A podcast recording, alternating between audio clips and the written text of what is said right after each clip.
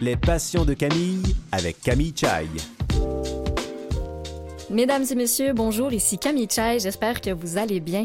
Aujourd'hui, j'ai le plaisir de recevoir Ariane La Jeunesse. Ariane est une passionnée de randonnée, c'est une femme optimiste qui est née avec une jambe en moins et elle croit en l'épanouissement personnel et c'est pourquoi elle s'est impliquée pour transmettre sa motivation en donnant des conférences pour les amputés de guerre et filles actives. Et je reçois aujourd'hui aussi Francis Lemay qui vit avec la dysphasie qui est maintenant appelée trouble développemental du langage. Il est aujourd'hui travailleur social à l'Association québécoise de la dysphasie pour la Montérégie et par le biais de son travail, il souhaite apporter aux autres l'aide dont il a bénéficié dans le passé. Alors on va les recevoir tout de suite. Vous écoutez Les Passions de Camille.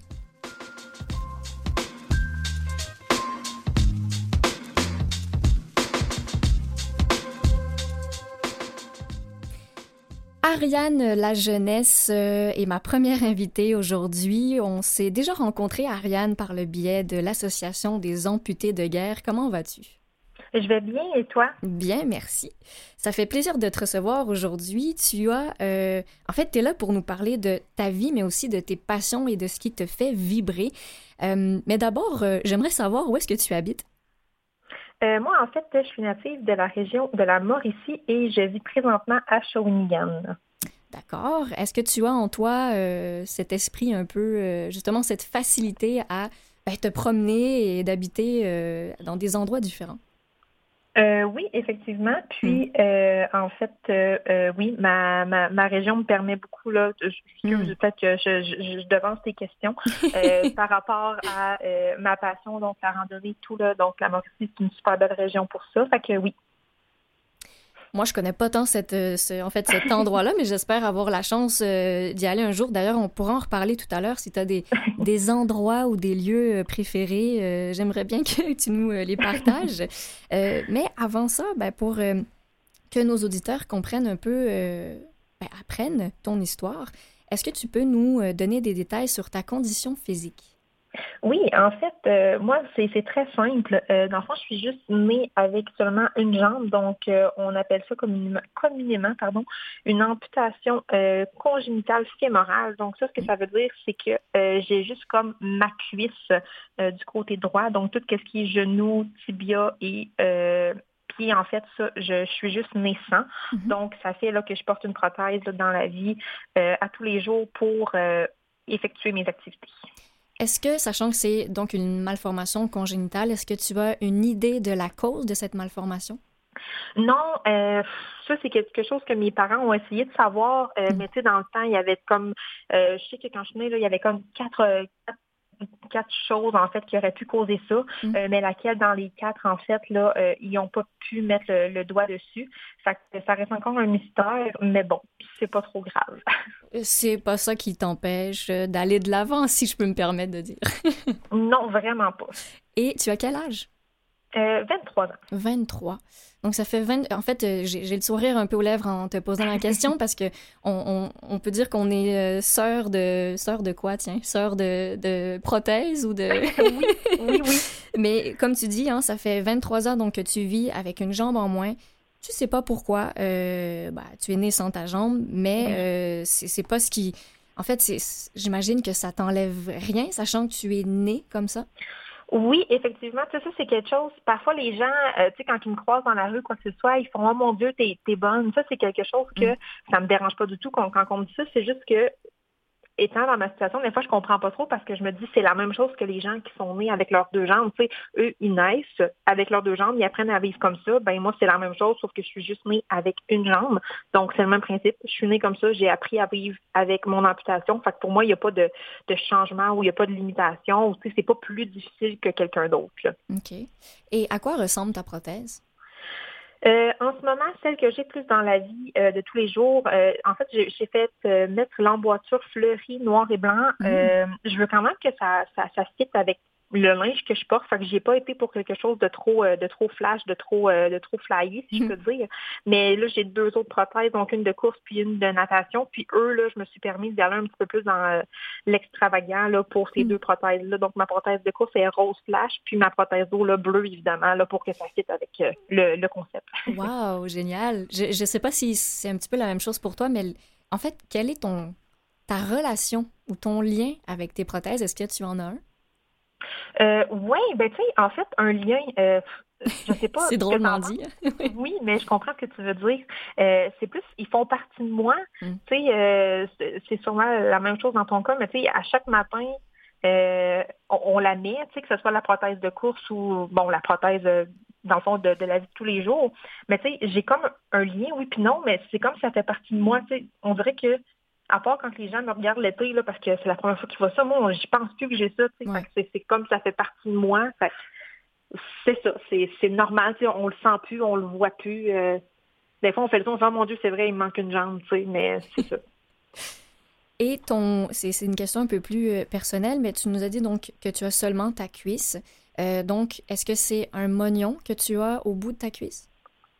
Euh, oui, effectivement. En fait, euh, moi, je suis, quand même fait bizarre parce que dans le fond, dans la longueur d'une cuisse normale, moi, dans cette longueur-là, en fait, j'ai comme un fémur et un petit tibia et un, genre de pseudo-genou qu'on appelle. Donc, euh, oui, moi, mon mognon, dans le fond, il plie là, tout ça dans la, longueur normale comme d'une cuisse. Fait que oui, oui, oui. Et est-ce que, bon, là, on parle de, du primaire, ben, du secondaire tu me dis que ça a été quand même quelque chose de d'accepter d'emblée. Est-ce qu'il y a quand même eu certaines difficultés, euh, soit qu'elles soient euh, très petites ou, ou, plutôt grandes? Est-ce que tu as vécu certaines euh, difficultés dont tu te souviens aujourd'hui? Oui, euh, en fait, j'ai beaucoup évolué là, depuis euh, mon secondaire.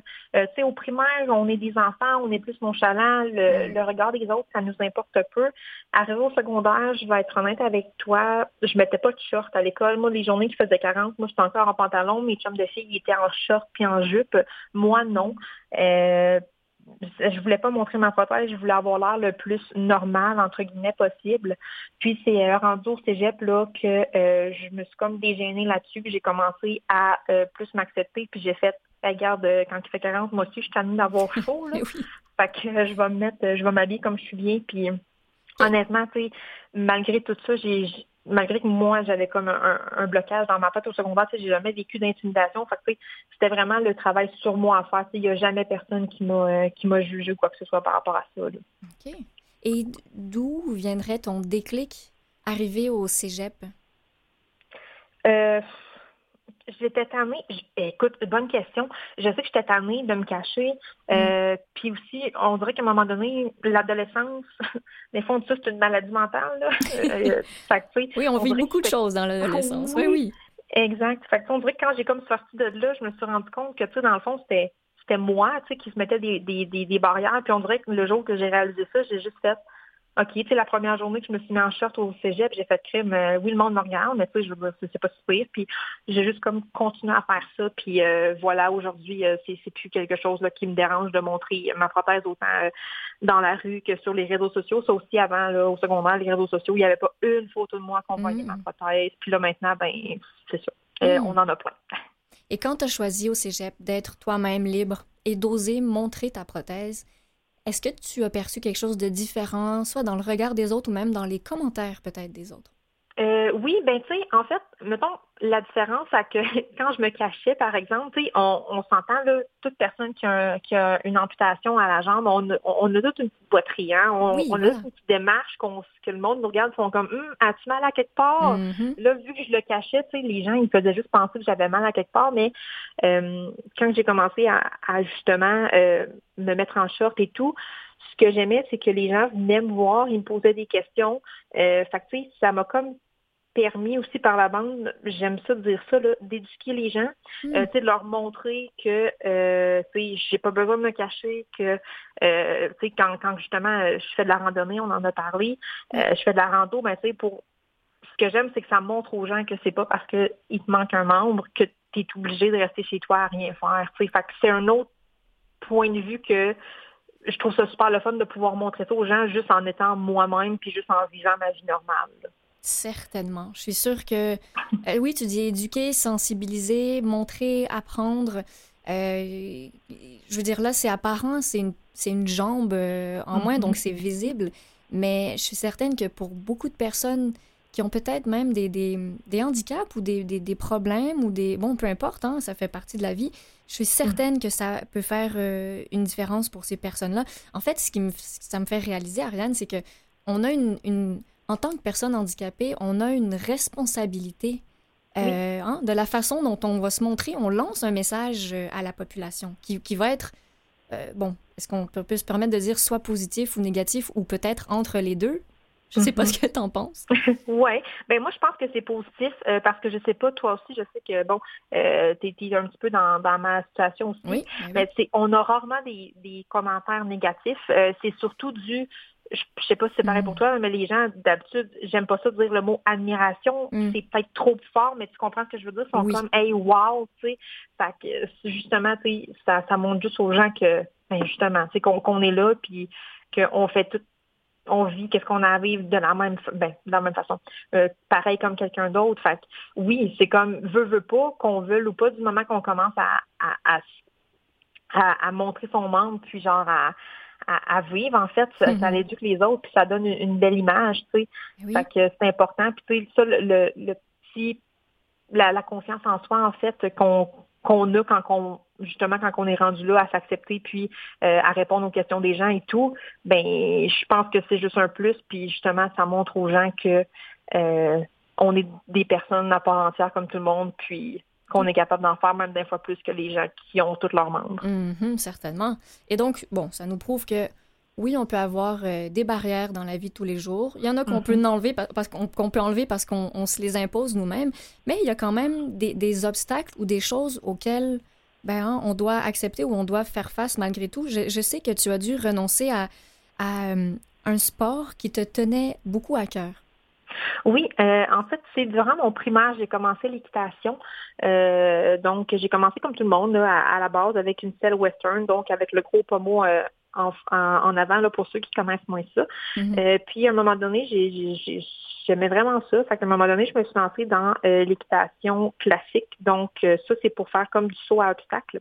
Puis, c'est quelque chose que malheureusement, j'ai pas pu faire. Donc, oui, j'ai commencé, je m'entraînais un petit peu, mais dans le fond, c'est ça, c'est qu'à à cause que j'ai pas de genoux et de cheville de mon côté droit, ben je pouvais pas comme me lever de ma selle pour permettre au cheval comme de, sauter. Mm-hmm. Fait que à ce moment-là, euh, ben j'ai juste comme ça, j'ai eu un petit euh, une petite déception. Fait que j'ai juste tout arrêté. Si j'aurais pu continuer l'équitation en général, mais ça m'a comme trop fait de peine sur le coup. Fait que j'ai fait écoute, je peux pas faire ça, moi je veux plus en faire. Fait que j'ai comme tout lâché. Mm-hmm. Mais comme on dit, il arrive pour rien parce que bon, il y a d'autres choses qui se sont passées dans ma vie qui font que je suis très heureuse. Mais euh, oui, donc ça, c'est quelque chose que à laquelle, voyons, à laquelle j'ai dû renoncer. Puis euh, voilà, ça, ça m'a fait de la peine, mais bon. Ça a été ton choix malgré tout. Oui, exactement. C'est encore une fois, j'ai envie de dire, une belle une belle leçon, un bel exemple que ça nous appartient, hein, en fait, de de choisir de, bûcher ou de continuer à travailler fort ou justement peut-être prendre une pause ou d'arrêter complètement et de se concentrer sur autre chose. Euh, et, cette autre passion que tu as développée, eh bien, on va en parler, mais tout de suite, après la pause, on va aller écouter une chanson que tu as choisie. On, on en rediscute tout de suite après.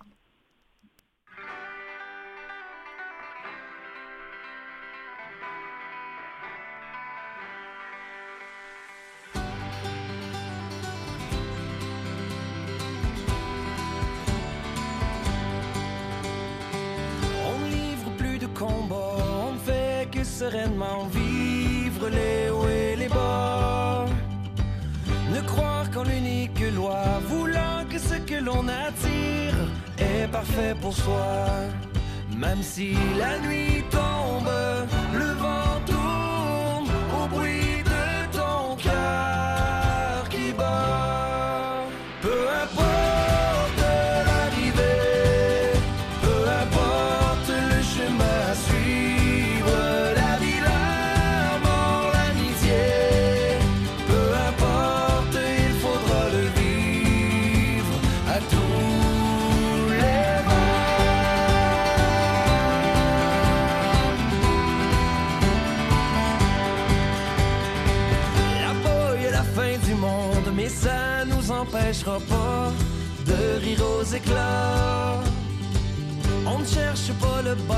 c'est parce qu'on se dit tout le temps qu'on y est déjà.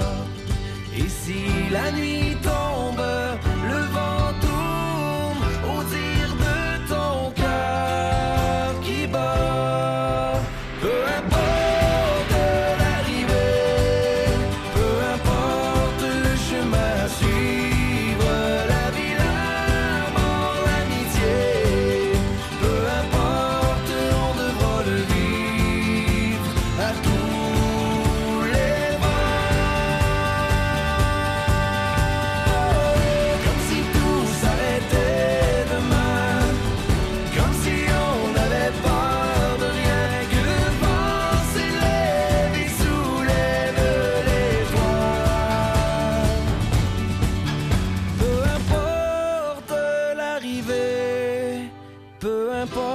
ce qu'on a pu nous dire. Ce qui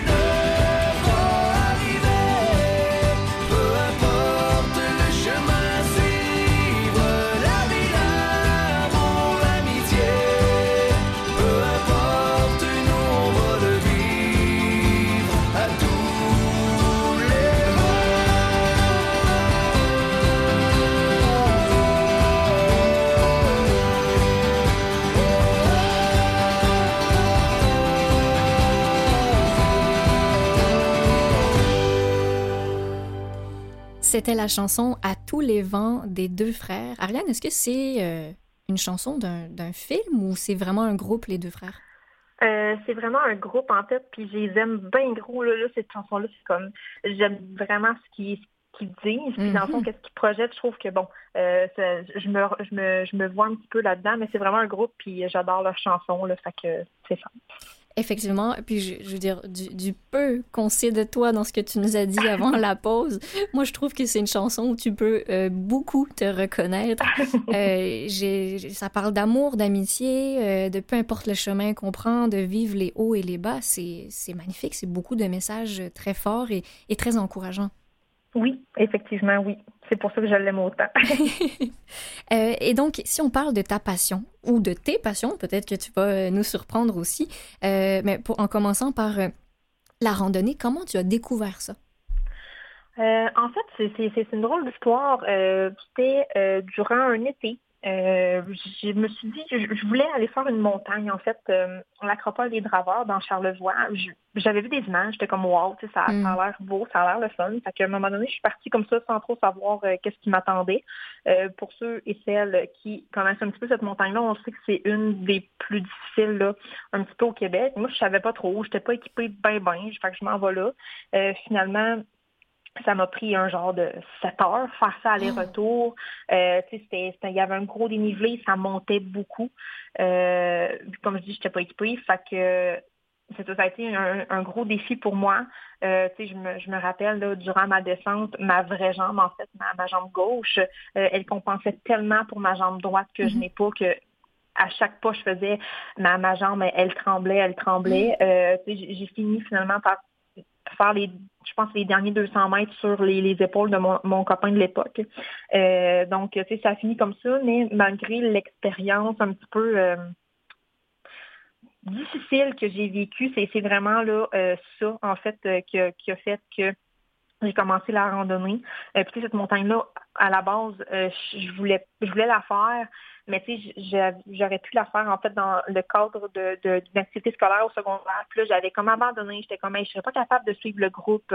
Euh, tu sais, ça va être trop difficile. Fait que c'est pour ça que finalement, je suis retournée par moi-même. Mm. Puis euh, voilà, donc finalement, euh, c'est vraiment le déclic que j'ai eu. Puis depuis ce temps-là, là, j'en fais, j'en fais, j'en fais. Autant de la courte randonnée, donc euh, d'une journée, que euh, de la randonnée de plusieurs jours. Mais malgré Wow. c'est ça, l'expérience difficile, ça m'a juste le feeling d'accomplissement. Quand je suis revenue, j'ai fait wow, tu sais, si je peux faire ça, Mm. qu'est-ce que je peux faire d'autre? Ah, ça, ça- tu me donnes des frissons, Ariane, parce que l'image de la montagne, euh, pour une personne qui vit avec une différence, je pense qu'on est beaucoup à l'utiliser. hein. Quand on se dit un obstacle, c'est une montagne qu'il faut réussir à, à- à gravir, à monter. et comme tu dis, d'arriver en haut et de savourer cette, cette victoire et, voilà toutes les, tous les efforts qu'on a mis, toute l'énergie. Mhm. Euh, et, ce qui, ce qui m'impressionne, c'est que euh, ça a été une expérience malgré tout difficile, mais tu as été tellement tenace que c'est ce qui a développé. En fait, l'expérience difficile a, développé ton amour pour la randonnée. C'est quand même un peu contradictoire, mais c'est ça qui est magnifique. Oui, effectivement. Puis c'est c'est ça, malgré tout, euh, j'ai tellement aimé ça, puis je me suis dit, OK, la prochaine fois, je vais, je vais mieux m'équiper, je vais m'apporter des bâtons de marche pour compenser tout. Puis depuis ce temps-là, évidemment, il y a des trucs euh, que, que, que j'ai appris et tout, fait que là, ça, ça va mieux. Euh, mais voilà, donc c'est sûr qu'il reste encore des petites choses, encore que, bon, ça y va au jour le jour, là, mm-hmm, mm-hmm. mais en général, là, ça va vraiment mieux. Est-ce que tu as trouvé des trucs pour en fait, au niveau de l'irritation et, l'usure, de, tu sais, le frottement euh, du mognon dans la prothèse, est-ce que tu en as beaucoup? Euh, oui, j'en ai beaucoup. Euh, j'ai quelques trucs par rapport à ça. Euh, surtout quand il fait chaud, hein, euh, la sueur. moi, j'ai des bas comme en, euh, c'est comme en silicone, ça qu'évidemment, mm-hmm. c'est le, c'est parfait pour frotter. mais oui, autant comme du déodorant que je peux mettre sur mon oignon, que juste parfois une fois de temps en temps pendant que je marche, surtout dans des longues randonnées, tu sais, de prendre un petit cinq minutes, d'enlever ma prothèse, d'essuyer mon oignon, de remettre le tout, de repartir. Ça aussi, ça fait une grosse différence. bon, des, choses aussi là, que j'utilise quand, exemple, j'ai un ampoule ou d'irritation pour pas que ça fasse mal. Mm-hmm. bref, je, je me suis trouvé plein de trucs puis euh, ça va vraiment mieux. Donc, faire de la randonnée, ça demande une certaine écoute de soi et une connaissance de soi. Oui, oui, effectivement. C'est comme la première fois que j'ai fait l'acropole, euh, clairement que je, ne savais pas dans quoi je m'embarquais. Mm. C'était pas une randonnée techniquement que j'aurais dû faire la première fois. Je, il faut une connaissance de soi puis aussi de qu'est-ce que tu vas faire, c'est de la randonnée en général. Euh, mais, mais oui, clairement. Puis tu sais, il faut, faut s'écouter. Euh, cette journée-là, si j'avais pas eu la tête euh, de cochon, si je peux dire, entre guillemets, que j'ai, euh, mon corps m'aurait dit, Harry, va-t'en à moitié puis reviens. Mais j'étais tellement entêtée que je me suis rendue au bout. Puis bon, ça a découlé d'une bonne expérience quand même, mais tu sais, c'est ça, faut, euh, faut, faut s'écouter puis il faut savoir dans quoi qu'on s'embarque aussi. Est-ce que c'est ce qui a fait en sorte que tu as choisi de travailler pour la CEPAC? Euh, oui, en fait, c'est une drôle d'histoire. En fait, moi, j'ai étudié en tourisme. Euh, puis, à, la base, euh, mon but en allant en tourisme, c'était vraiment d'être guide touristique. Mais bon, j'ai eu un cours de tourisme d'aventure durant ma technique. Là, j'ai comme fait en ah, ouais, ça existe, le tourisme d'aventure. Mais tu sais, mm. j'étais quand même, je me, je me, suis quand même dit, tu sais, euh, je veux m'en aller guide. Puis là, finalement, j'ai gradué en 2020. 2020 égale pandémie, égale mm-hmm. voyage. On était tous chacun chez soi. Fait qu'il a fallu que je trouve une alternative. Puis, euh, comme on dit, rien arrive pour rien. Euh, j'ai travaillé là, pour euh, un sentier de longue randonnée avant d'arriver pour la CEPAC. Puis, euh, depuis que je suis à la CEPAC, honnêtement, je suis aux petits oiseaux. Euh, j'adore mon travail. Puis, euh, tu sais, je suis contente de travailler pour la CEPAC. Puis, je retournerai même pas dans mes premières idées d'être guide. J'aime tellement ça. Fait que, tu sais, c'est vraiment la randonnée, oui, qui m'a fait comme découvrir le tourisme d'aventure. Puis le tourisme d'aventure, j'ai fait OK, en tourisme, où est-ce qu'on peut travailler dans le plein air, tu sais? Euh, fait que là, la CEPAC. Puis mon amour pour les parcs nationaux aussi, ça l'a aidé à, me diriger vers euh, cette société-là. Mais oui, fait que c'est vraiment un, effet domino, là. Euh. Hmm. Fait que moi, la, pandémie, d'un côté, je, je peux quasiment la remercier parce que j'ai trouvé un job que j'aime grâce à ça. Eh ben, tu es, la première personne que j'entends dire ça, et pourquoi pas, ça fait plaisir à entendre, et ça prouve qu'on peut profiter et vivre de nos passions malgré tout ce qui peut se passer dans le monde. Euh, et la CEPAC, euh, est-ce que tu, tu, pourrais nous rappeler euh, SEPAQ, qu'est-ce que ça veut dire? Ça veut dire la Société des établissements de plein air du Québec. Est-ce que tu as un mot à nous glisser par rapport à ça sur ben, une personne qui porte une prothèse, mais peut-être même qui se déplace en fauteuil roulant? Est-ce que tu as des conseils à nous donner à des endroits qui pourraient être plus accessibles que d'autres? Euh, à la CEPAC, exemple? Oui. OK. Euh, c'est sûr que pour qu'est-ce qui est là, euh, pour les personnes en chaise roulante, il y a vraiment des, sentiers, des, des, endroits là, où est-ce que ça va être plus accommodé, ça va vraiment plus aménagé, aménagé pardon, pour des personnes comme ça. Mais pour les personnes, exemple comme moi, qui leur manque une jambe, mm-hmm moi, je dis toujours aux gens que tout est accessible. C'est juste que peut-être que toi, le sentier que la personne à deux jambes fait en deux heures, peut-être que tu vas le faire en trois, quatre. Mais euh, c'est toujours accessible. Puis, euh, il y a toujours moyen de, le faire. Mais euh, oui, il y, a, des sentiers, des, endroits le plus aménagés pour les personnes comme nous. Est-ce que tout ça, c'est praticable en hiver aussi? Oui, en hiver aussi. Évidemment, l'offre dans les CEPAC, sont, il y en a moins l'hiver, évidemment, comme c'est comme la saison morte. Ça dépend. Mm-hmm. Mais il y a moins de, choses à faire, mais il y en a quand même. C'est que oui, aux quatre saisons, là, euh, dans les CEPAC, on peut trouver quelque chose à faire, même pour les personnes comme moi ou euh, avec une chaise roulante. Eh bien, on prend ça en note pour ceux qui sont passionnés comme toi de randonnée ou qui vont le devenir. Euh, mhm. Je terminerai, il nous reste à peine quelques minutes, Ariane. Euh, je sais que tu donnes aussi des conférences, euh, non seulement pour l'Association des amputés de guerre, mais aussi pour Filles Actives. Qu'est-ce que c'est? Euh, en fait, C'est Active, c'est euh, un organisme euh, qui s'implique dans les écoles secondaires. C'est vraiment le nom le dit C'est Active, c'est vraiment pour les filles. On le sait là, parfois au secondaire, bon, les filles sont plus gênées de faire du sport et tout, donc c'est vraiment un mm. organisme qui axe leur leur, leur activité. c'est autant bon, ça peut être du zumba, comme ça peut être une course qu'on va faire dehors entre filles sur les heures d'école. donc c'est vraiment c'est vraiment ça. Donc, moi, qu'est-ce que j'ai fait? Euh, c'est que dans le fond, l'année scolaire qui vient de passer, euh, j'avais des écoles secondaires dans lesquelles j'étais allée faire des présentations. C'est vraiment aussi pour leur montrer que euh, tout est possible. c'est vraiment dans ce but-là que j'ai fait ça. Puis c'était juste des filles. c'est super cool pour les écoles secondaires, là, pour ceux qui, qui voudraient adhérer. C'est une superbe organisation, ça aussi. Et donc, si euh, quelqu'un nous, en fait, nous entend en ce moment, où est-ce qu'il pourrait trouver l'information pour avoir accès à une conférence éventuellement?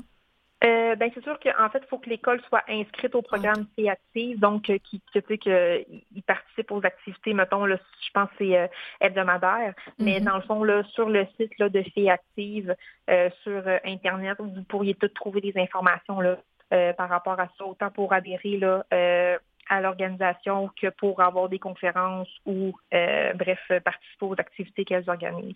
Super. Et euh, bon, pour la dernière minute qui nous reste ensemble, Ariane, est-ce que j'imagine que tu dois avoir des projets euh, futurs ou même imminents pour le, en fait, l'été et le beau temps qui arrive? Oui, ben justement, là, je pars dans euh, quelques jours. En fait, la semaine prochaine, je pars pour une semaine de longue randonnée euh, en Gaspésie sur le Sentier international des Appalaches. Fait que là, je compte les dodos, j'ai bien hâte. Euh, sinon, là, d'autres projets par-ci par-là de randonnée d'une journée ou bref, des voyages par-ci par-là pour l'été. Eh bien, je, je, ne peux que te souhaiter un bel été, des belles randonnées et merci infiniment pour cette belle discussion aujourd'hui.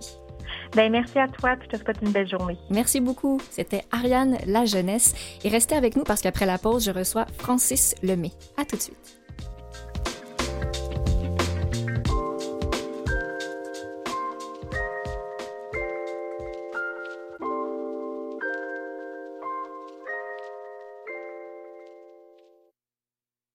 Vous écoutez Les Passions de Camille avec Camille Chai. Et oui, je suis avec vous encore pour la prochaine demi-heure et en compagnie de mon deuxième invité qui s'appelle Francis Lemay. Bonjour Francis. Bonjour, comment allez-vous? Très bien, merci. Et vous? Très bien, oui. Alors, Francis, est-ce que vous pouvez euh, commencer par euh, ben, nous parler de votre condition physique? Ben, c'est le trouble du développemental du langage n'est pas un trouble physique, mais plus un mhm. trouble neurologique. Effectivement, vous faites très bien de me reprendre. Euh, ça, c'est au niveau, euh, c'est une question au niveau de la communication aussi, de la compréhension. C'est-à-dire, euh, si je fais un, résumé de cet handicap, c'est que c'est l'information, c'est c'est un trouble de langage qu'on appelait autrement avant la dysphasie. Oui. c'est parfois aussi c'est au niveau du langage, de la communication, mais aussi à la compréhension du message. C'est-à-dire c'est la mémoire de travail qui est affectée la mémoire de travail. Est-ce que par ça, donc on veut dire euh, carrément quand on est au travail, il y a énormément d'informations à retenir? Oui, ça pourrait être, euh, c'est souvent si on me donne un surplus d'informations, on me donne plusieurs étapes à faire, c'est-à-dire plusieurs informations, ça peut que je ne retienne pas toutes les informations, mais je retienne un certain euh, éléments d'information, mais que le travail ne soit pas convenablement fait. Mm-hmm. Donc, il faut y aller, parfois certaines personnes, aller à leur rythme. Fait qu'il faut leur respecter leur rythme et d'y aller tranquillement, étape par étape. Oui, je retiens. Par la suite, la personne va être à l'aise de faire le travail. Mhm. Donc, on retient que le, le rythme est très important à être respecté. Puis aussi, c'est de valider avec la personne la compréhension euh, Mhm. des informations qu'elle a reçues. Et aussi, c'est euh, au niveau comme du langage, c'est-à-dire ça peut aller même jusqu'à la prononciation des mots. D'accord. Et ça, j'imagine que c'est différent d'une personne à l'autre qui vit euh, avec ce trouble développemental du langage. Oui, parce qu'il y a plusieurs, comme je pourrais dire, sévérités. Euh, ça peut être autant léger, modéré et sévère. Sévère, c'est-à-dire c'est que ça touche plusieurs sphères euh, de la personne. Euh, ça peut aussi aller jusqu'à la sphère de la motricité. C'est-à-dire que, euh, par exemple, c'est plus difficile pour la personne d'attacher ses chaussures, de tenir des objets, de répéter un, mou- répéter un mouvement. Euh, ça peut être aussi, comme je disais, la dysphasie. Ça peut être aussi accompagné de dysphasie. Euh, ça peut même jusqu'à aller au bégaiement. Euh, c'est tout. Euh, c'est ça, c'est comme c'est surtout au niveau de la communication, c'est de où le message. euh, on a une affiche euh, dans notre association qui explique comment que le message est reçu par l'enfant et comment que le travail, le message est, passé au niveau de la, de la tête de l'enfant et comment que l'information est sortie par la suite. Donc, c'est fait en deux phases et c'est vraiment Ben, différent. en plusieurs, ben, Plusieurs, oui. les- plusieurs phases, parce qu'on dans la fiche, on parle de sept phases, mais c'est comme je vous résume ça assez vite, c'est comme les messages passent, puis le message a certaines informations qui est retenu et d'autres non. D'accord. Et, et vous dites à notre association, parce que vous êtes très impliqué au sein euh, de l'Association québécoise de la dysphasie pour la, la Montérégie, c'est bien ça? Bien sûr, oui, je suis travailleur social. De- ça fait longtemps? Euh, J'ai commencé depuis le 4 octobre, pour être plus précis. oui, c'est très précis, effectivement. Euh, et euh, qu'est-ce qui vous a amené, je veux dire, oui, vous, vous vivez vous-même avec, on peut quand même dire la dysphasie, euh, Francis, même si... Oui, moi je n'ai pas de problème. On dit souvent la dysphasie, mais le vrai terme, le terme officiel, c'est le trouble développemental du langage, qu'on appelle le TDL. Mais moi j'accepte de, de dire la dysphasie. La dysphasie. Et donc, vous, bon, euh, vous vivez avec la dysphasie, donc euh, vous Oui. euh, la connaissez très bien. Euh, donc, j'imagine que vous êtes euh, une ressource euh, ben, vraiment importante au sein de l'Association québécoise de la dysphasie. Ben oui, je suis une ressource, ben, peut-être importante, c'est un peu fort pour moi, mais je veux dire une ressource que pour dire pour aider, offrir des services, de faire des, que ce soit des services d'écoute, euh, des aider à mettre en place un plan d'intervention, euh, de qui par- mettre en place des activités, mettre euh, référer à des ressources, parce que la dysphasie à l'âge adulte peut aussi avoir des conséquences au niveau social, ben, même jeune, mais au social, Mm. parce que c'est difficile pour l'intégration du travail. C'est de moi, je dois être capable de voir qu'est-ce que le jeune, de connaître les besoins de l'adulte et de référer aux services aussi, ou de mettre en place des activités pour créer un réseau social avec d'autres jeunes qui vivent avec le, la dysphasie. Parce que donc, là, je suis en train de penser aux, aux enfants. Comme vous Oui. dites, euh, l'interaction avec les jeunes à l'école, ça peut euh, être un, un obstacle pour beaucoup. Oui, euh, c'est parce que déjà c'est difficile pour ces jeunes de, difficul- de difficulté de communiquer ce Mhm. qu'ils veulent dire ou ce qu'ils euh, qu'ils voudraient avoir et de se faire comprendre. Parfois que ça peut être mal interprété et ça va faire et en conséquence le jeune se replie sur soi, s'isole euh, ou euh, son estime de soi est dévalorisée. Mais oui, bien sûr, c'est sûr que ça va avoir un impact direct.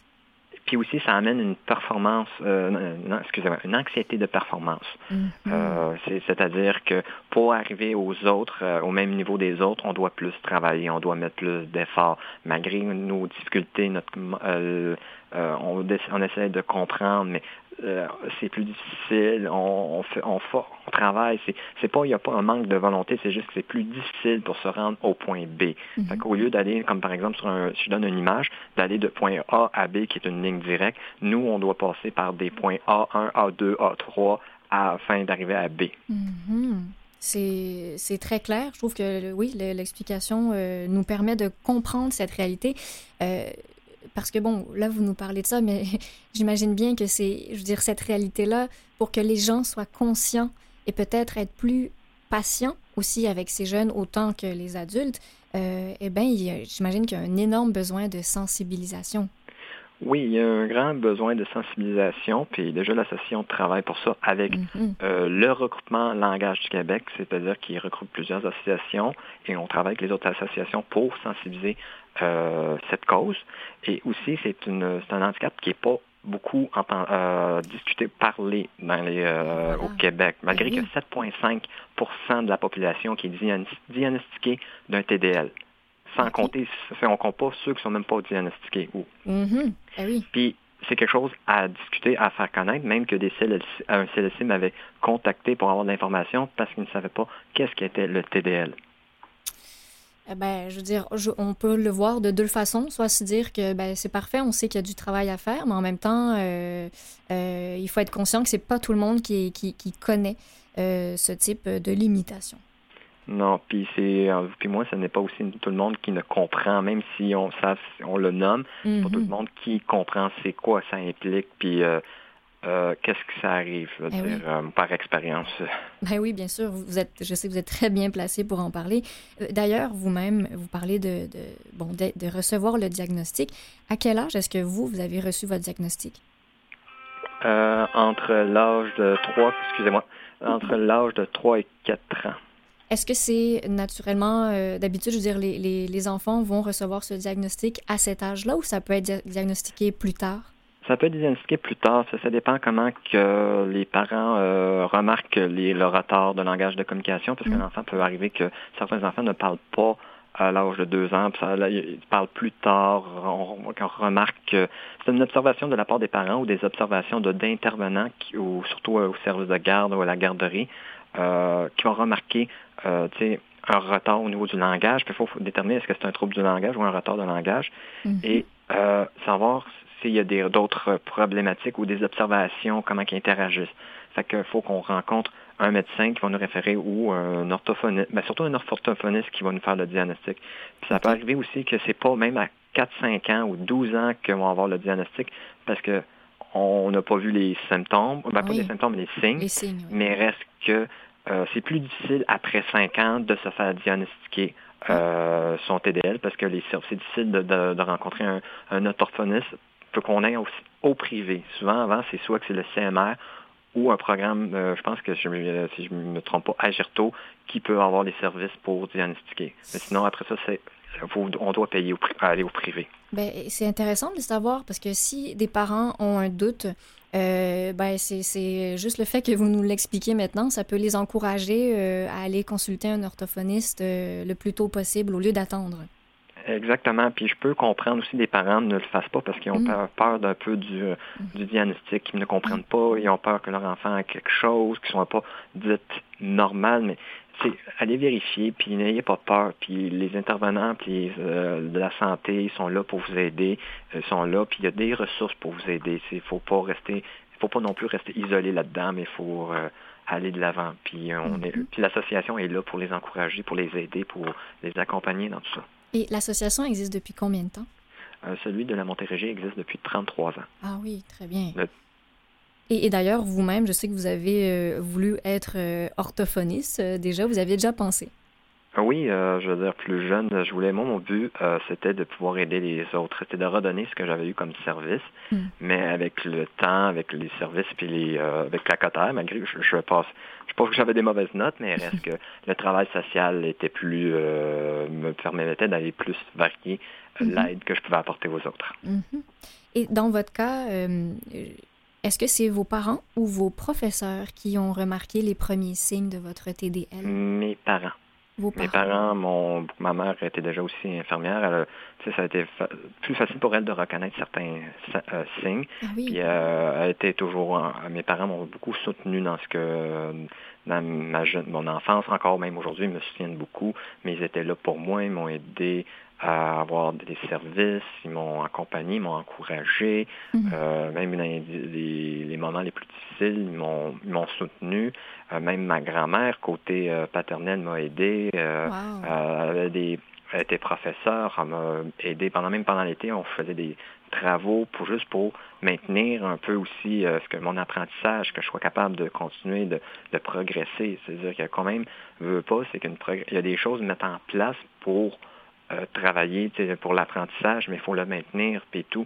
Puis par la suite, on le maintient, cet apprentissage-là. On se souvient, je veux dire, oui, c'est difficile d'apprendre de nouvelles choses, mais après, on a une bonne mémoire de ce qu'il faut faire. Après ça, on devient habitué, on devient plus à l'aise de le faire. Mm-hmm, complètement. Et je veux dire, donc c'est quelque chose qui n'est pas acquis, mais qui se travaille au jour le jour. Exactement, oui. En tout cas, vous êtes très bien entouré avec votre famille, votre grand-mère, euh, je suis certaine d'autres amis et d'autres personnes aussi. Euh, est-ce que vous avez des frères et sœurs? Non, je suis unique. OK. Et pourquoi ça vous fait euh, rire? C'est toujours drôle de dire que je suis unique en disant qu'il n'y en a pas d'autres comme moi. oui, eh ben, c'est une très belle façon de répondre et c'est la vérité aussi. Donc, j'adore ça. Vous êtes original, Francis. Autant que je suis pas orignal. oh, OK, on commence à se lancer dans les jeux de mots. Ouais, très intéressant. ben, euh, parlant de ça, je propose qu'on passe euh, à la pause musicale et euh, vous allez nous expliquer après pourquoi vous avez choisi cette chanson.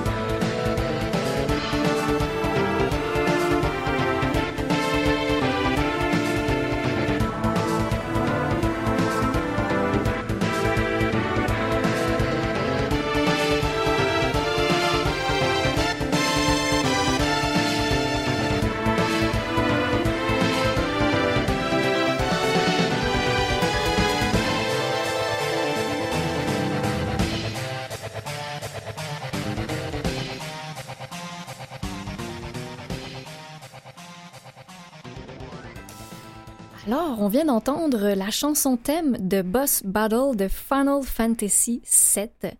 Francis Lemay, expliquez-nous d'où vient cette chanson. Moi, je connais absolument rien de ça, mais je veux tout savoir. Ah, c'est pas mal nostalgique. Je suis content de l'entendre. Euh, euh, c'est un jeu vidéo, c'est un jeu de rôle Hmm. qui est apparu sur PlayStation. Euh, en 1997. C'est un jeu que mon père et moi on jouait ensemble. Puis c'est un jeu que j'ai beaucoup aimé jouer puis regarder jouer en même temps que mon père. Puis pour moi, en même temps, chaque boss, en même temps, moi pour moi, pour moi c'est encore un, un lien, une musique significative parce que souvent, quand je faisais des études ou pendant mes années, pour moi, les examens, c'est un peu pas comme un défi, c'était de réaliser, de le passer. Puis moi, pour m'aider, me motiver, j'imaginais c'était comme un boss. Puis un boss, il y a souvent de la musique de combat. c'est pour ça que j'imaginais en tant que mon héros préféré, euh, j'imaginais que j'affrontais, puis ça me motivait quand pendant mes études, puis j'imaginais que j'affrontais le boss, puis quand j'avais la bonne note, ben, pour moi je l'avais je l'avais euh, battu. Wow, quel j'adore cette en fait cette image pour se motiver à passer à travers ou à réussir un, défi. Ben, je trouvais que c'était comme genre interactif pour moi, puis j'étais mm-hmm. une personne qui aime beaucoup les jeux vidéo, euh, le fantastique, euh, aussi la science-fiction. Euh, puis euh, pour moi, c'était le fun. Puis euh, moi, je... Mais la seule chose que je dis, c'est de faire attention de, pour que la fiction soit prise en trop de place. Mais je trouvais que c'était le fun puis c'était motivant. Ben, je pense qu'il y a beaucoup de personnes qui sont d'accord avec vous.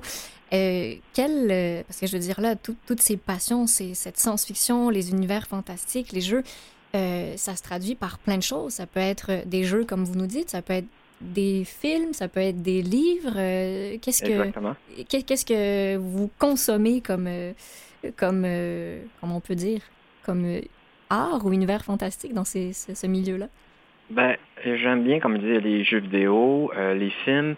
aussi les jeux de rôle comme Donjon Dragon. Mm-hmm. Puis en même temps, le monde, le cosplay, c'est-à-dire qu'on se déguise dans son personnage préféré.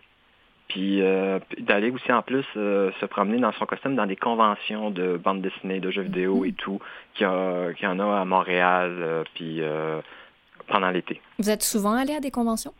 Oui, depuis une dizaine d'années, plus qu'une dizaine d'années. Oui, quand même. Et est-ce que vous avez un personnage préféré ou c'est une question trop difficile que je vous pose?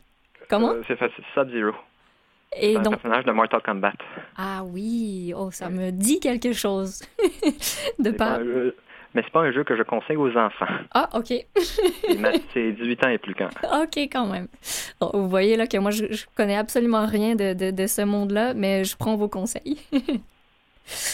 Euh, est-ce que, puis même si on parle de, de livres, est-ce que vous auriez des livres à nous conseiller pour découvrir ça? Il euh, n'y a pas vraiment de livres, c'est plus des bandes dessinées. Okay. Comme Mortal Kombat X, euh, c'est une bande dessinée qui est sortie il y a 8 ans, je me trompe pas, mais reste que ça fait quelque chose que si le monde, le monde aime bien lire des bandes dessinées, euh, ça pourrait être ça que je peux conseiller. Très bien. Et vous avez dit que il faut pas que ça prenne toute la place non plus. Euh, donc j'imagine que vous, vous avez réussi à trouver votre équilibre entre ben, votre passion et votre travail. Oui, parce que, comment je pourrais dire ça, c'est, oui, le fantastique, c'est bien et tout, ça nous aide à, sortir de la réalité quand c'est difficile, c'est comme un genre de passe-temps qui peut nous faire du bien, mm-hmm. mais il faut pas non plus que ça prenne de la place, c'est-à-dire que quand j'étais jeune, mon père me disait en joke de, ah, tu fais, euh, tu fais un travail à la sauce d'une série de tels jeux vidéo. fait que, veux, veux pas, en tant que personne TDL, on est des personnes, moi je, considère qu'on est des personnes euh, passionnées, surtout quand on a un sujet, mhm. parce que aussi, j'avais oublié de mentionner que le TDL, ça amène aussi une rigidité. C'est-à-dire qu'on a une idée en tête, on le, on garde souvent en tête. Puis quand moi j'aimais telle série, ben, j'essayais de, comme si je pouvais, quand le prof nous donnait euh, cours libre sur un sujet, mm. ben moi j'essayais de parler de j'essayais d'une manière ou d'une autre d'aborder le sujet ben sans que ça soit trop là-dessus. Fait que c'est pour ça aussi qu'il faut faire attention, puis de reconnaître, comme je disais, le jeu que je vous parlais, de dire pas ce que tu vois de la violence, faut que tu le répliques aussi en réalité. Faut que tu sois capable de dire que c'est un jeu, c'est un jeu.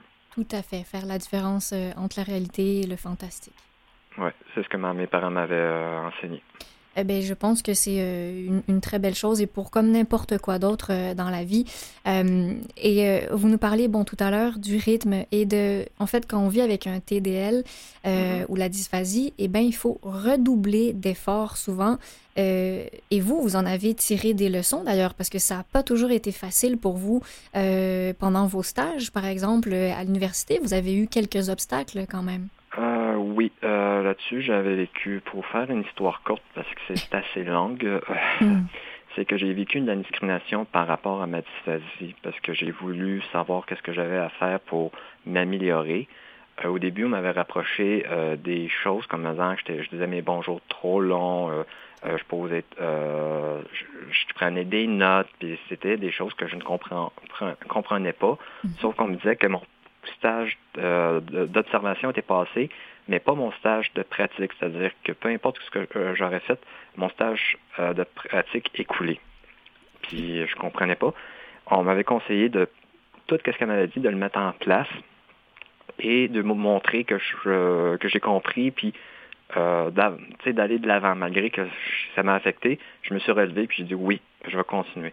Mais la journée même, le, quelques jours plus tard, me rend compte, euh, elle me dit, j'ai remarqué tes, euh, tes, efforts, mais cela ne servira à rien.